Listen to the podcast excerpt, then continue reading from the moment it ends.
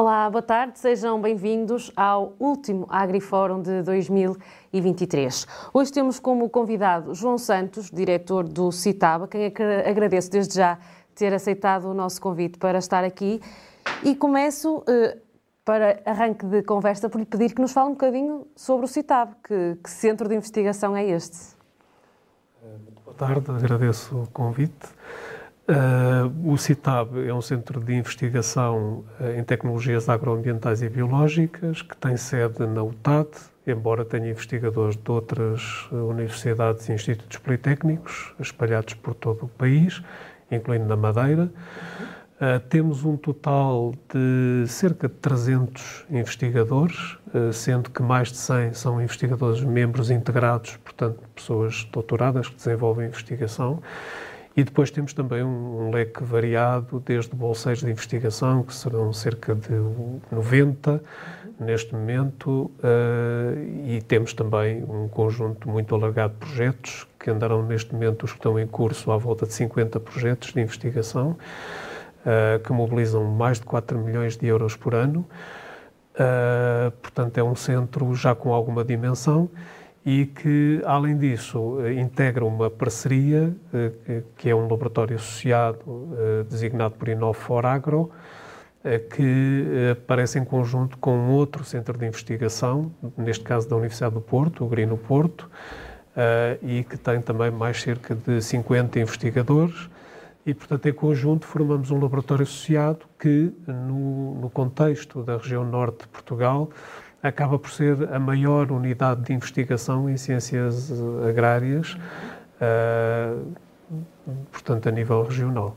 Portanto, qual é, é a importância de um laboratório como este, neste caso, para, para a UTAB também?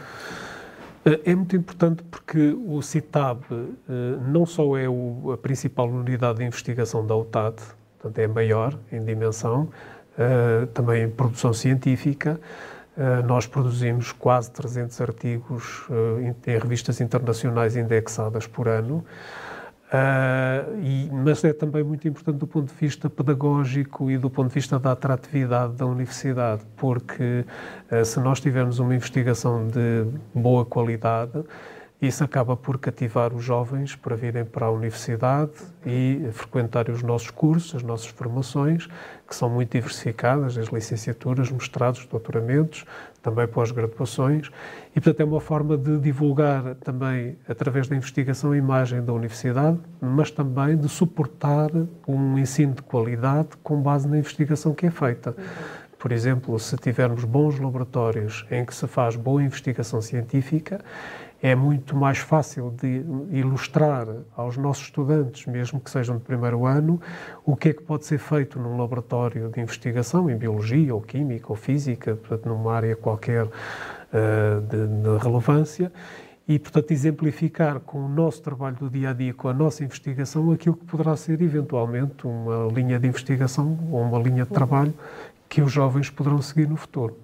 Portanto, falou aqui desses 4 milhões de euros, isso é também a prova de que a investigação em Portugal, e nomeadamente eh, no UTAD, no CITAB, eh, está num bom caminho. Sim, nós temos tido um aumento bastante eh, consolidado, gradual, da nossa investigação, de financiamento que captamos de várias fontes.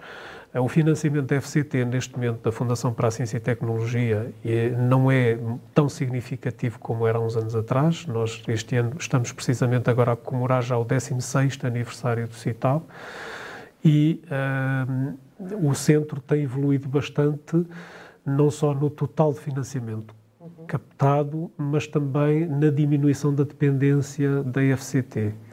Eh, e temos cada vez mais projetos de prestação de serviços à comunidade, eh, consultoria, eh, trabalho direto com empresas que depois, geralmente são grandes empresas, que depois pagam a prestação, uma, uma prestação de serviço que fazemos, fazemos estudos de impacto ambiental, consultorias diversas, uh, e que são uma, uma, fonte cada vez mais importante de financiamento. Portanto, Isso ser... mostra que a sociedade está, está a olhar para a investigação e para a importância que tem também para o desenvolvimento. Sim, sim, sim. Penso uhum. que sim, uh, embora uh, não tanto como, como seria desejável. Como... Nós, quando comparamos a, a, realidade portuguesa, nós no CITAB, 40, cerca de 40% desse valor dos 4 milhões de euros que falei, vem do setor privado uhum. e os restantes 60% são fundos ou do governo português ou até de financiamento comunitário, porque também concorremos a projetos europeus, como o Horizonte Europa ou o antigo programa H2020.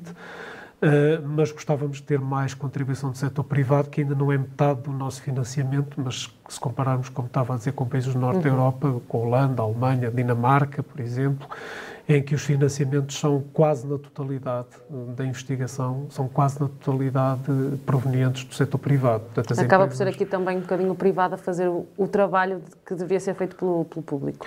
Sim, porque é, é muito importante, de facto, que as empresas entendam que a investigação traz, pode trazer mais valias para uh, as, as, diversas uhum. áreas não é, da atuação das empresas, do setor privado, e o, eu, pelo menos, sempre ouvi dizer que conhecimento é poder, não é? E, portanto, uma empresa que tem acesso à informação, a informação privilegiada, acaba por ter eh, na mão um conjunto de instrumentos de decisão que lhe permitem tomar eh, certas opções no dia a dia que vão representar uma vantagem competitiva em relação às empresas que não têm essa informação. Eh, e, por exemplo, temos o caso das alterações climáticas, que é um uhum. caso que eu conheço bem, eh, pela minha própria investigação, em que eh, se nós dotarmos uma empresa de informação sobre aquilo que vai acontecer ao clima da região onde atua e se dermos já algumas medidas de adaptação, algum, algumas sugestões de adaptação, uhum. essas empresas, se adotarem essas medidas, tem claramente uma vantagem competitiva em relação às outras empresas que atuam no mesmo território, mas que não, não, não têm acesso ou não fazem uso dessa informação. E, portanto, aí é que está a competitividade. É estar sempre à frente com a investigação, com o desenvolvimento, com a tecnologia, com a inovação e conseguir que as nossas empresas acompanhem os últimos desenvolvimentos. Isto é muito importante. Infelizmente, nós ainda sabemos que na realidade portuguesa grande parte dos empresários ainda não tem um nível de escolaridade muito uhum. elevado e, portanto, a, a, a percepção da importância da ciência e da investigação ainda é muito reduzida na nossa sociedade, infelizmente. Embora eu acho que estamos numa fase de transição, porque quando comparamos os nossos indicadores de, de formação da nossa população, a partir dos 50 anos temos uma realidade mas quando olhamos na geração até aos 30, 30 e poucos, a realidade é completamente diferente e a população tem índices de escolaridade uhum. muito superiores. Portanto, acredito que vamos ter uma que, uh, Haverá aqui uma, uma mudança de, de, mentalidade também. Uh, e, aliás, foi isso um bocadinho que os investigadores foram passando por aqui, que temos contado com, com a colaboração de, de vários investigadores de, do CITAB aqui no AgriFórum, é precisamente isso. Eles, quando falam das alterações climáticas, falam também dessa, dessa ainda... Hum, olhar de lado, por assim dizer, por parte do, do, do produtor quando eles querem apresentar algo de novo. Portanto, é, isso, é também fazer um bocadinho frente a isso, o vosso trabalho, não é? Também tentar lutar contra isso. Sim, sim, claro. Eh, nós uh, notamos que há, de facto, duas realidades muito diferentes e que também entrecruzam um pouco com o que uhum. estávamos a falar da formação da população. Há o, uh, as pequenas empresas já muito envelhecidas, com pessoas que estão à frente ou já... Que ainda fazem, ainda utilizam os métodos que usavam os avós e os bisavós, é? Exatamente, é? e portanto acham que tem que ser assim, sempre foi assim, Porque e é que agora vai ser diferente? foi assim, vamos continuar sempre a fazer da mesma maneira e não, não nos vamos uhum. adaptar, não vamos mudar, não vamos otimizar os processos. E, portanto, essas empresas, a meu ver, têm um pouco o futuro condenado, porque não mudando, não mudando significa morte, não é? Uhum. Portanto, nós temos que nos temos adaptar. Temos que acompanhar a mudança dos tempos. As empresas maiores, já com mais capital, também para investir em, em, em investigação, em desenvolvimento, na, nas próprias instalações, nas suas infraestruturas, aí estão muito mais abertas a esta questão uhum. das alterações climáticas e, de facto, notamos que algumas empresas, não só no vinho, mas também noutros setores importantes, uh, por exemplo, aqui na região, Trás-Montes e Alto Douro, eh, estão bastante na vanguarda da, da, da, da investigação e, e, inclusivamente, participam em projetos de investigação conosco. Uhum. Portanto, nós temos uh, projetos de investigação mais ou menos pura, não são prestações de serviços, são projetos mesmo de investigação, em que temos como parceiros empresas uh, que atuam aqui na região e, e, que têm uma participação muito ativa nos projetos, incluindo na participação em comunicações científicas, em publicações científicas. E, portanto, essa mentalidade nas grandes empresas está, está muito mudada e muitas vezes até existe dentro dessas empresas um departamento já de investigação. Uhum. Muito bem. Eh, falou aqui que trabalha com, na, na área das, das, alterações climáticas, portanto, é climatologista. Certo. O que é que quer dizer esta palavra? O que é que é isto de ser climatologista? Pois, eh, a palavra climatologista não é muito comum. Uhum. Eh, eu, na verdade, a minha formação de base é em geofísica, estou no departamento de física e, portanto, a minha formação, eu sou geofísico, físico da Terra. Uhum. Uh, dentro da geofísica existem áreas diferentes que vão desde aquilo que nós chamamos de geofísica interna, que é o estudo da Terra sólida, sismologia, uhum. vulcanologia, essas áreas, e depois temos a geofísica externa, que é aquela que lida com os oceanos e a atmosfera. A minha especialidade é mais na atmosfera, em ciências atmosféricas, e uh, dentro das ciências atmosféricas temos a meteorologia, que é aquela uhum. área que trabalha com a previsão do tempo, por aí fora, e depois temos a climatologia. Sim, para nós é, é mais fácil, área... é mais normal ouvir meteorologista do que climatologista. Sim, é? é. é climatologia. No fundo, tem a ver com uma questão de escala. É a mesma uma abordagem da atmosfera, mas enquanto a meteorologia lida com a previsão há alguns dias, portanto, estamos a falar na previsão meteorológica para amanhã, uhum. para daqui a uma semana, enfim, dentro dessa escala. Outra coisa é a climatologia, é que lida prazo. com não é. previsões, mas projeções climáticas de longo prazo e também analisamos mais do ponto de vista estatístico. Por exemplo, eu digo hoje está um dia de sol em Vila Real, mas não digo hoje está um dia mediterrâneo em Vila Real. Eu digo, o, o clima de Vila Real é um clima mediterrâneo. Mas, uh, portanto, há essa, muitas vezes as pessoas confundem os termos. Uh, em inglês usa-se muito weather, e o climate. São duas palavras muito diferentes, que querem dizer coisas diferentes. Sim, sim. Nós, em Portugal, não temos muito é, bem... O clima ainda... é para tudo. É, portanto, as pessoas dizem hoje está um bom clima, mas o clima é o clima temperado mediterrâneo, que nem é bom uhum. nem é mau. É, o que pode dizermos é dizer que está bom tempo. Agora, bom tempo ou mau tempo. Agora, bom clima ou mau clima, isso não existe. Então, quais são as projeções do clima para os próximos tempos? As projeções do clima, e eu usou a palavra mesmo correta, porque não, não são previsões do clima. As projeções do clima uh, são aqui, aqui, para a nossa região em que vivemos, são uh, já bem conhecidas da população em geral, portanto, houve uma subida das temperaturas uh, e uma diminuição da precipitação. Isso é 100% certo e é consistente com as tendências observadas ao longo das últimas décadas. Portanto, todos nós temos consciência que o clima está mais quente. É um exemplo muito simples. Há uns anos, há poucos anos, estive em São João da Pesqueira e uma pessoa dizia-me: Olha, aqui na Pesqueira, antigamente, nós dizíamos que só se plantava a laranjeira no sítio onde se ouvisse o apito do comboio, uhum. que era junto à linha do Douro. Hoje em dia, já na própria vila e até em zonas mais altas, já vamos tendo uh, uh, uh, as, as, laranjeiras. E, portanto, mo isto mostra que, às vezes, se nós nos apercebermos, o clima tem vindo a mudar. As plantas. agora estamos em dezembro, por esta altura já era ou de estar a nevar, ou. E estamos aqui com dias, esta semana, pelo menos, temperaturas, temperaturas muito amenas. amenas é? É? E, e portanto, nós notamos que até nos jardins das casas, nos jardins públicos, nos, nos quintais, nas hortas, as pessoas cada vez têm árvores e plantas uhum. que nem era muito habitual e cada vez vão aparecendo mais. Porquê? Porque não, não morrem com o frio e, portanto, vão vingando eh, vão, e as pessoas também, de certa maneira, intuitivamente, vão se adaptando ao novo clima.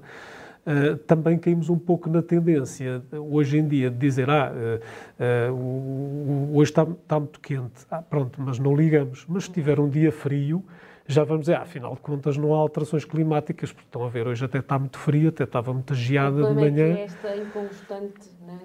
Haver aqui uma, as temperaturas têm sido inconstantes. Sim, não é há... muito inconstante. Daí a diferença entre meteorologia e climatologia, uhum. porque a meteorologia claro. é a variação do tempo de dia para dia, não é? Uhum. De mês para mês. A climatologia olha para as tendências. Há, há 30 anos atrás, há 40 anos atrás, qual era a probabilidade de termos uma temperatura como estamos a ter hoje em Vila Real? Uhum. E se dissermos, olha, era 20%, e hoje olhamos e é 40% ou 50%, houve um aumento na probabilidade. E, portanto, é por aí que nós temos que ver qual é o risco de termos uma temperatura abaixo, por exemplo, de 5 graus negativos em Vila Real. Há 100 anos atrás era normal, era normal, ter temperaturas de 4, 5 graus negativos em Vila Real. Hoje é, é quase impossível.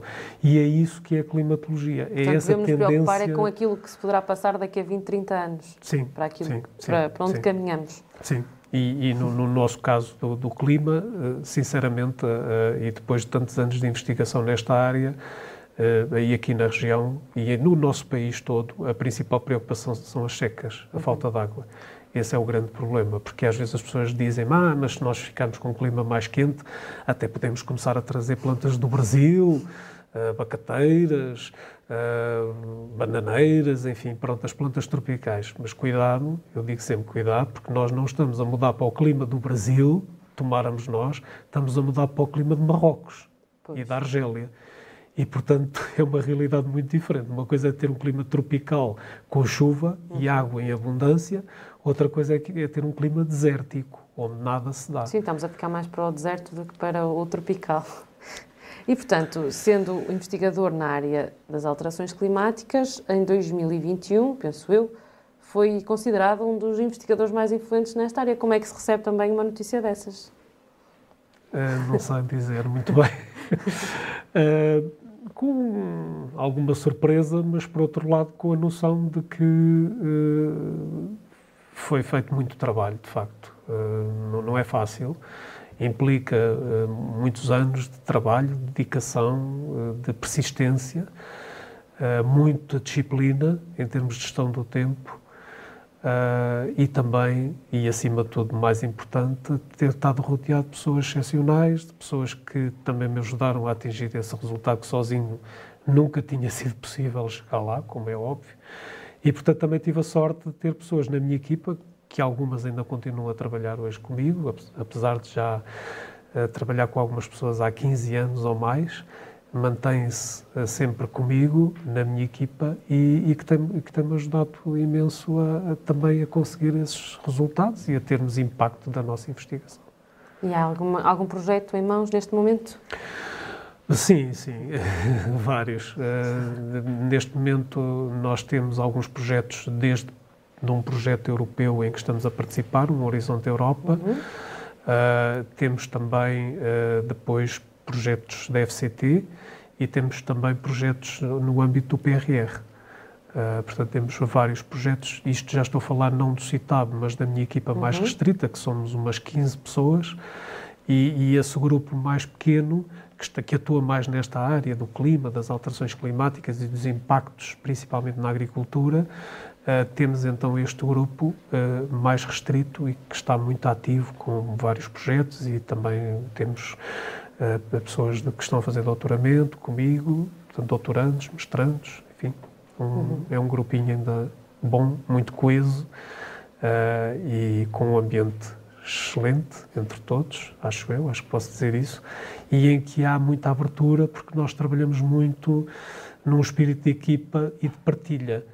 Uh, e como temos dentro da, desta pequena equipa pessoas com competências diferentes, uh, todos se entreajudam. E posso dizer que alguns dos investigadores sénior, digamos assim, que trabalham comigo, são extremamente uh, atenciosos com os estudantes de doutoramento e de mestrado. E como eu não posso estar sempre presente, há um acompanhamento muito próximo dessas pessoas, no sentido de as ajudar, de as ensinar, de as acompanhar, e as pessoas que acabam por entrar na equipa também sentem que são muito bem acolhidas e que eh, acabam por se valorizar rapidamente, porque também aprendem e ganham muitas competências. Era isso que, eu lhe ia perguntar, como é que vem também a chegada de, de novos investigadores que, que, estão provavelmente também a estudar no UTAD e que depois enveredam para esta, para esta área da investigação? Uh, vejo muito bem. Que mais valias é, que têm também, não é? Porque sendo de outras gerações. Sim, sim. Eu, eu, gosto muito destas gerações mais recentes, muito. E, e não, não, gosto muito de ouvir as pessoas a dizerem que as, estas não gerações estão preocupadas. Agora, não, não gosto, porque acho que é exatamente o contrário. Acho que esta geração eh, eu tenho um filho que tem 16 anos, que fez agora 16 anos. E Portanto, é da idade do CITAB. É da idade do CITAB, precisamente. uh, e uh, noto que tem muito mais sensibilidade para as questões ambientais, por exemplo, que nós, quando eu tinha essa idade, não tinha. Uh, estão muito mais informados é, é evidente que têm acesso a muito mais informação uhum. do que nós tínhamos, mas acho que são mais esclarecidos também em geral. Claro que há sempre exceções, há sempre, mas eu penso que no global estas novas gerações estão muito mais preparadas e, e, e são muito melhores uh, do que nós éramos, porque têm muito mais informação, têm muito mais acesso às coisas. E, e portanto, eu noto, por exemplo, uh, quando nas aulas, uh, às vezes tenho necessidade de dar uma aula em inglês, é uma coisa que não afeta os alunos, todos se sentem mais ou menos preparados. Uh, mas há 10 ou 15 anos atrás era impossível, é, porque eles, as pessoas não, não, não conseguiam perceber nada do que eu dizia. E hoje noto que os jovens, por exemplo, do inglês dominam muito bem, tudo o que são ferramentas de computadores dominam muito bem. Uh, as, as, novas tecnologias estão muito abertos, estão muito e as esclarecidos. Questões, as questões de, de terem a preocupação com as alterações climáticas, vê-se também muito nas manifestações que vão fazendo Sim, sim, também, sim, sim, é? sim. Por vezes um pouco a... exageradas, mas é sim, é normal mas pronto, da juventude. tentar chamar a atenção para... É, é, normal e é expectável, porque todos os jovens são um bocadinho assim, levam as coisas mais a peito e querem mudar o mundo e eu acho que isso é muito importante, não é? Que as pessoas tenham essa atitude de querer mudar as coisas, transformar, uh, pelo menos uma vez na vida, que as pessoas sintam que têm esse poder uh, e, e, pronto, e portanto acho que temos uma, excelentes jovens, Uh, uh, infelizmente, nem sempre é fácil de recrutar jovens para a investigação. Uhum. Uh, noto que nos últimos anos se cria um estigma à volta dos bolseiros de investigação, que não é positivo ao país, Uh, os bolseiros de investigação não é, uma, não é uma profissão. Ser bolseiro de investigação é uma fase da vida. As pessoas terminam uma licenciatura ou terminam um mestrado, podem fazer um, um doutoramento com uma bolsa de investigação, terminam o doutoramento e depois podem ir para, para uma empresa, podem sair da universidade, não têm que continuar a carreira de investigação. Uhum. E, portanto, a, a bolsa de investigação é apenas uma transição. Depois é possível ou ser investigadores mesmo de carreira, ou técnicos superiores, ou ter outras funções dentro das universidades ou fora das universidades, mas criou-se a ideia de que o bolseiro de investigação é algo que as pessoas têm que fugir eu, no meu tempo, quando era estudante da universidade, era um prestígio conseguir uma bolsa de investigação com um professor na universidade. Mas é assim, uma coisa assim vista com mais normalidade. Normalidade e às vezes até pelo lado negativo. Ah, coitado, teve uma bolsa de investigação porque não arranjou mais nada e teve uhum. que ficar com uma bolsa e é um bolseiro. Na verdade, os bolseiros não são bem pagos, as condições não são as melhores. Uh, em termos de segurança de trabalho, de, enfim, os descontos para a segurança social, pois não fazem nada todas, disso. não têm. Portanto... É, em todo o caso, eu acho que para fazer um doutoramento que seja numa fase de transição que é, que é muito bom e de valorização pessoal, não é? Portanto, acho que é fica aqui a reter essa necessidade de haver mais apoio sim, para quem está sim. na área da investigação. Sim, sim, sim, claramente. e os, os, valores das bolsas serem um pouco mais elevados. Hoje, uma bolsa de doutoramento não, é muito, não é muito elevada. Estamos a falar de valores de, as bolsas andam entre os 1.000 e os 1.500 euros. Portanto, uhum. são valores líquidos, não é? Uh, mas portanto, são valores que não são muito elevados para a nossa sociedade, embora enfim, os ordenados em Portugal também são todos muito baixos, mas uh, penso que tem que se valorizar claramente o, as bolsas para se tornarem mais atrativas e também para chamarmos investigadores e jovens de outros países, porque infelizmente uh, os jovens que vêm para Portugal de fora não tenho nada contra uhum. as pessoas que vêm dos PALOP ou do Brasil ou desses países, mas uh, nós não conseguimos captar jovens da Alemanha ou jovens de França ou, ou jovens da Dinamarca. Vêm, mas depois chegam aqui e veem uma realidade com a qual não estavam a contar, não, totalmente não, diferente, não, e acabam por... É,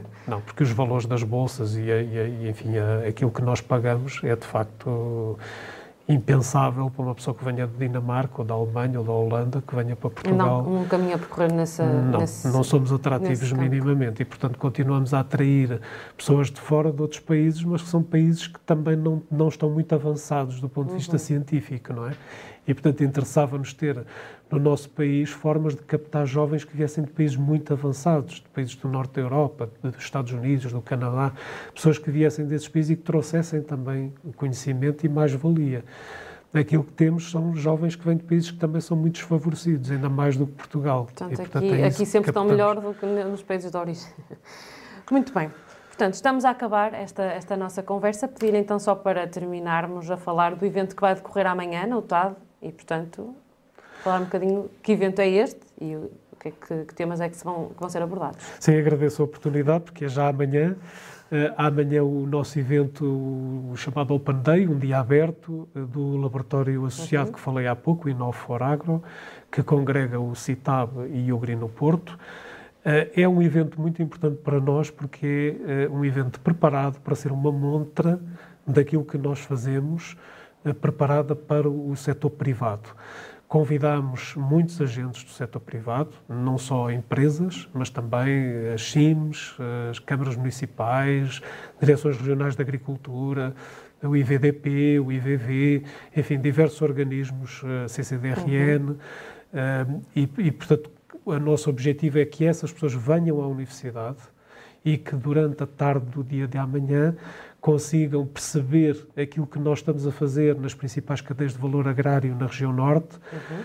em termos de projetos, mas também de desafios e oportunidades de investigação, porque nós preparamos este evento em grupos, por cada, portanto, constituímos para a cadeia de valor um grupo de trabalho uhum. e esses grupos de trabalho prepararam também um conjunto de desafios e oportunidades que identificaram com os agentes do setor privado e amanhã o que vamos fazer é uma síntese uma apresentação dos resultados desse trabalho todo que foi feito nos últimos meses uh, com o setor privado para identificarmos então os desafios e oportunidades. Portanto, vamos mostrar um pouco aquilo que estamos a fazer em cada uma das linhas, por exemplo, na vinha e no vinho, uhum. ou no, no oliveira e no azeite, ou no castanheiro e na castanha, e noutras.